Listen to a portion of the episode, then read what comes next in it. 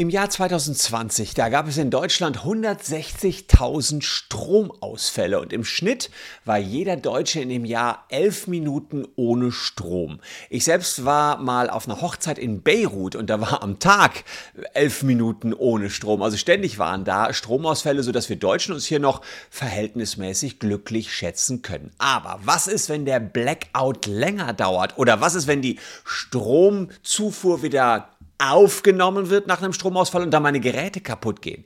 Da habt ihr Anspruch auf Schadenersatz. In wie vielen Fällen ihr Schadenersatz bei einem Blackout verlangen könnt und wer derjenige ist, der haftet und wann sich möglicherweise eine Stromgesellschaft auf höhere Gewalt berufen kann, erfahrt ihr in diesem Video.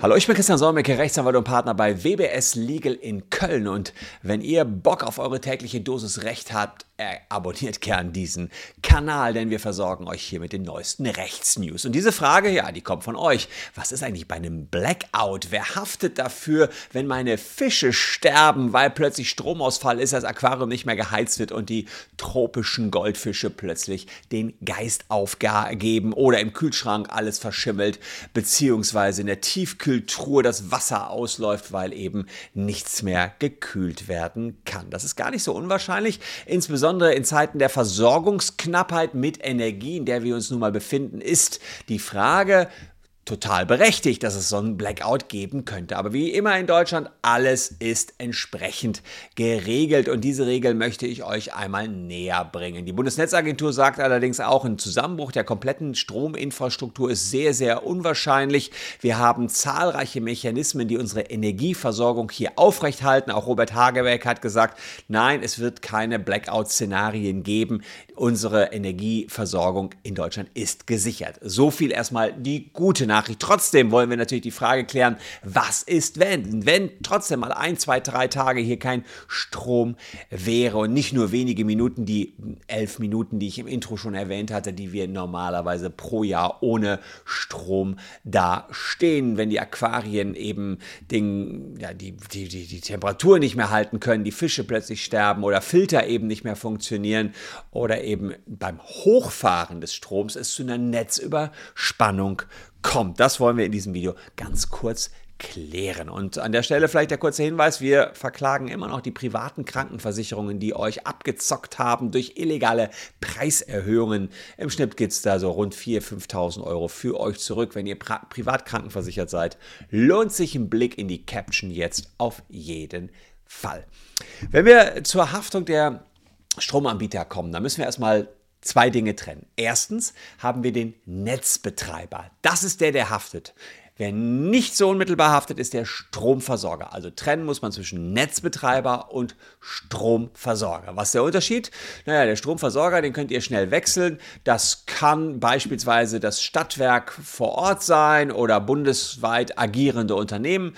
Die machen die Deals. Denen gehören aber in aller Regel nicht unbedingt die Netze. Die Netze gehören dem äh, Netzbetreiber. Das heißt, die, die Kabel, die Stromkabel im Boden, die gehören dem Netzbetreiber und Handel mit dem Strom treibt dann der Stromanbieter, mit dem habt ihr den Vertrag. Aber das Netz gehört immer ein und demselben Anbieter. Der bleibt auch immer fix für euch. Und wenn ihr euch eure Stromrechnung anguckt, dann habt ihr vielleicht einen Vertrag mit E.ON, RWE, was weiß ich, ja, aber Netzbetreiber ist dann Stadtwerke Köln oder so, wenn denen die Netze beispielsweise gehören. Es kann auch mal identisch sein, dass der Netzbetreiber auch gleichzeitig der Stromversorger ist, kann aber auch komplett unabhängig sein. Fakt ist jedenfalls, einem gehören die Netze, die im Boden liegen und der liegt vor Ort und bleibt auch da normalerweise der Eigentümer. Und äh, auf der Stromrechnung seht ihr eben eine Codenummer oder steht schon der Netzbetreiber auch entsprechend drauf. Und der Netzbetreiber, der ist verantwortlich, wenn es aufgrund einer Netzüberspannung zu Schäden an den Geräten kommt. Der ist dann sogar, und das ist wirklich spannend, verschuldensunabhängig schadenersatzpflichtig. Und das ergibt sich aus dem sogenannten Produkthaftungsgesetz. Denkt man so, hä, was ist das? Hat das mit Produkten zu tun? Nee, der Bundesgerichtshof hat schon vor geraumer Zeit gesagt, das Produkthaftungsgesetz ist auch anwendbar, wenn es um die Lieferung von Strom geht. Wird äh, durch den Fehler eines Produkts jemand getötet, sein Körper oder seine Gesundheit verletzt oder eine Sache beschädigt, so ist der Hersteller des Produkts verpflichtet, dem Geschädigten den daraus entstehenden Schaden zu ersetzen. Und da sagt man eben, äh, Fehler eines Produkts ist beispielsweise beim Wiederhochfahren nach einem ausgefallenen Strom, passiert irgendwas, kleiner Kurzschluss, ihr kriegt eine Überspannung, ihr kriegt zu viel Strom drauf, euer Fernseher kaputt, euer Radio kaputt, äh, euer Föhn kaputt, da ist, kann ein Riesenschaden sein und da gibt es eben dann nach dem Produkthaftungsgesetz einen Anspruch gegen den Netzbetreiber. Das hat der Bundesgerichtshof schon im Jahre 2014 entschieden. Haftung des Netzbetreibers für Überspannungsschäden. Da ging es also wirklich darum, dass nach einer Unterbrechung alles wieder raufgefahren ist und dann beim Wiederauffahren eben ein größerer Schaden entstanden ist. Und der Bundesgerichtshof hat gesagt, der Netzbetreiber muss den Schaden ersetzen, egal ob er da was zu kann oder nicht. Verschuldensunabhängig. Eigentlich ziemlich genial für euch. Das Einzige, was ihr beim Produkthaftungsgesetz wissen müsst, ihr müsst euch selbst beteiligen mit 500 Euro. Aber klar, teurer Fernseher kaputt, Stereoanlage kaputt, Föhn kaputt, nur weil es einen Überspannungsschaden gab, dann würde ich mich schon mal ans Telefon klemmen und den Netzbetreiber anrufen. Das ist der Überspannungsschaden. Ob das auch gilt für die Unterbrechung, ähm, Stromausfall, eine Nichtlieferung äh, ist tatsächlich umstritten, ähm, ob man, wenn man sozusagen dann, wenn die Fische sterben beispielsweise, ob man dann auch sagt, durch den Fehler eines Produkts wird, jemand, äh, wird eine Sache beschädigt, nämlich die Fische sterben. Da wird gesagt, naja, es ist ja gar nichts geliefert worden. Das kann ja nicht ein Fehler eines Produkts sein. Also das ist umstritten, ja, ob man dann auch den Netzbetreiber für sowas, ähm, also für nicht für Überspannungsschäden, sondern für die Nichtlieferungsschäden verantwortlich machen kann, ist umstritten, aber gibt es auch eine sehr starke Meinung ähm, in der Literatur, dass man sagt, ja, auch, auch die Nichtlieferung einer Sache fällt unter das Produkthaftungsgesetz. Das Produkt ist eben insgesamt, ich kriege dauerhaft Strom. Aber ihr seht schon, Juristen können sich über alles streiten. Relativ komplexe Sache, wenn man gegen den Netzbetreiber vorgehen will. Was aber, wenn der Schaden während des Stromausfalls auftritt. Beispielsweise, weil der Kühlschrank plötzlich ausläuft, ähm, dann haben wir dafür sogar gesonderte Regelungen. Das ist nämlich die sogenannte, äh, das sind ja mal so, so super Wörter hier, Verordnung über allgemeine Bedingungen für den Netzanschluss und dessen Nutzung für die Elektrizitätsversorgung in Niederspannung. Niederspannungsanschlussverordnung NAV. Wow, aus 2006, 1. November 2006. Da ist geregelt, wer wie haftet. Da ist nach Paragraph 16 geregelt, wie der Netzbetreiber haftet. Haben wir hier, der Netzbetreiber ist bei Bestehen eines Anschlussnutzungsverhältnisses verpflichtet, dem Anschlussnutzer in äh, dem im Netzanschlussverhältnis vorgesehenen Umfang die Nutzung des Netzanschlusses jederzeit zu ermöglichen. Also mit anderen Worten steht da drin, derjenige, der die Netze betreibt, muss immer zusehen, dass er auch, dass ihr auch Strom bekommt. Das ist jetzt erstmal so geregelt. Das gilt nur dann nicht, wenn in irgendeiner Weise höhere Gewalt dafür sorgt, dass man gerade keinen Strom liefern kann. Höhere Gewalt, ja, das könnte sein, dass ähm, beispielsweise wegen des plötzlichen Ukraine-Krieges so am Anfang 2022 plötzlich keine Energie mehr da ist. Das könnte man sicherlich, so ein Kriegsausbruch ist in der Regel höhere Gewalt, Blitzeinschlag auch. Heutzutage würde man wahrscheinlich sagen, na, der Krieg, der existiert jetzt leider schon sehr lange. Da kann man von höherer Gewalt nicht mehr ausgehen. Da wäre dann auch der Netzbetreiber dafür verantwortlich, dass er Strom bekommt nach 16, Paragraph 16 dieser Verordnung. So viel erstmal dazu. Er muss zusehen, dass ihr beliefert werdet. Das ist erstmal so die Grundvoraussetzung. Und ansonsten gibt es natürlich die Frage, wenn es nicht nur um die Lieferung geht, sondern um, ja, um irgendwelche Störungen. Auch da regelt diese Verordnung in Paragraph 18 etwas Haftung bei Störungen der Anschlussnutzung. Soweit der Netzbetreiber für Schäden, die ein Anschlussnutzer durch Unterbrechung, also da geht es jetzt tatsächlich um die Unterbrechung, also ihr kriegt gar keinen Strom oder durch Unregelmäßigkeiten in der Anschlussnutzung erleidet aus Vertrag, Anschluss, Nutzungsverhältnis oder unerlaubte Handlung haftet und dabei Verschulden des Unternehmens oder eines Erfüllungs- oder Verrichtungshilfen vorausgesetzt wird, wird hinsichtlich eines Vermögensschadens widerleglich vermutet, dass Vorsatz oder grobe Fahrlässigkeit vorliegt. Was bedeutet das? Da sagt man, naja, äh, in dem Moment, wo ihr Strom haben wollt, habt ihr ja einen Vertrag. Und in dem Vertrag wird drinstehen, ha, für eure toten Fische haften wir allerdings nur, wenn wir auch Verschulden haben. Und ähm, da sagt eben dieser Paragraph 18, ja, ähm, es wird vermutet, dass eben dieses Verschulden vorlag. Ja?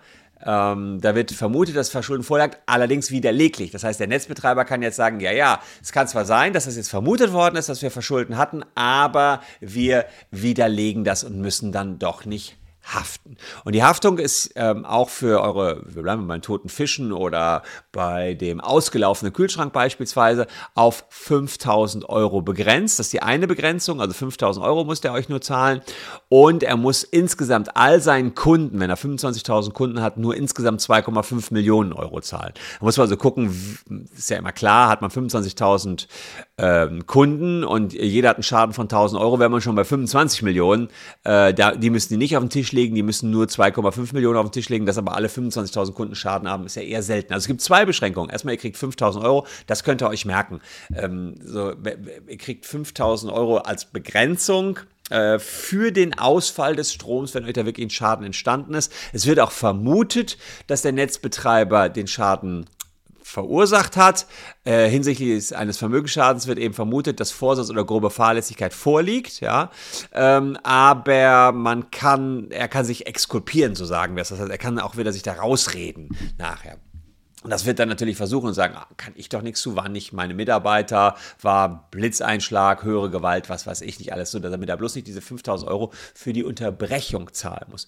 Überspannung habe ich ja gerade gesagt, ist ein bisschen was anderes. Da haben wir das Produkthaftungsgesetz verschuldensunabhängig. Unterbrechung, weil die Lieferung nicht ganz genauso funktioniert hat, gibt es bis zu 5000 Euro, aber mit ein bisschen Möglichkeiten, sich rauszureden, kann man sich jedenfalls grob so merken. Und die Ersatzpflicht, die entfällt auch, wenn euer Schaden unter 30 Euro liegt und er weder vorsätzlich noch grob fahrlässig verursacht worden ist. Also bei kleinen Schäden, gut, würde wahrscheinlich eh keiner was von euch machen, aber da könnt ihr euch merken, gibt es gar keine Knete. Und Wichtig ist allerdings, dass ihr dem Netzbetreiber den Schaden unverzüglich meldet. Also das muss auch noch relativ flott laufen und es ist wichtig, dass ihr alles dokumentiert, zeigt, was kaputt ist, für welche Geräte ihr wie viel Geld bezahlt habt, welche Lebensmittelversorgung ähm, verdorben sind, Fotos vom Kühlschrank machen, vielleicht mit Leuten als Zeugen reden, die sich das auch mal angucken, die Fische fotografieren, wie sie gerade beerdigt worden sind. Ja, also jetzt nicht zu makaber sein, aber so ein bisschen müsst ihr das schon dokumentieren, wenn ihr da Koi-Karpfen habt, wo das Stück schon 1000 Euro kostet,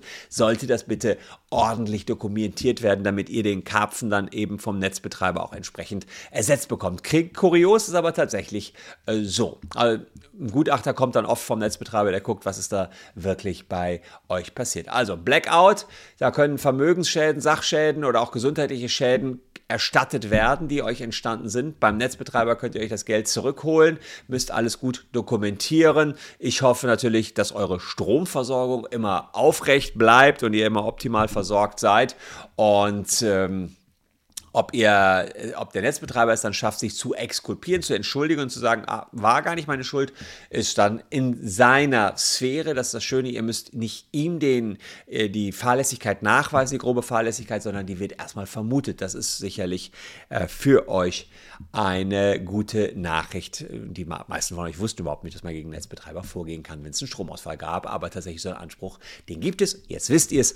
Und wenn ihr den geltend machen wollt, und einen größeren Schaden habt, könnt ihr euch auch gerne mal an uns wenden. Und in der Caption unsere Telefonnummer. Wir helfen euch bei der Geltendmachung eurer Schäden. Wir hoffen allerdings erstmal, dass es überhaupt nicht zu einem Stromausfall kommt. Das wäre doch das Schönste, wenn wir so durch den Winter kämen. Spart Energie, liebe Leute. Und äh, ja, schaut auch noch diese beiden Videos. Wobei, ist das Energiesparen, wenn man jetzt hier YouTube-Videos sich anschaut? Ich weiß es nicht, aber so viel Energie verbraucht es auch nicht. Vielleicht in euren Köpfen, weil ihr ein bisschen mitdenken musstet. Und ich glaube, nach diesem Video rauchen eure Köpfe. Ich danke euch für eure Aufmerksamkeit. Wir sehen uns morgen schon wieder. Tschüss und bis dahin.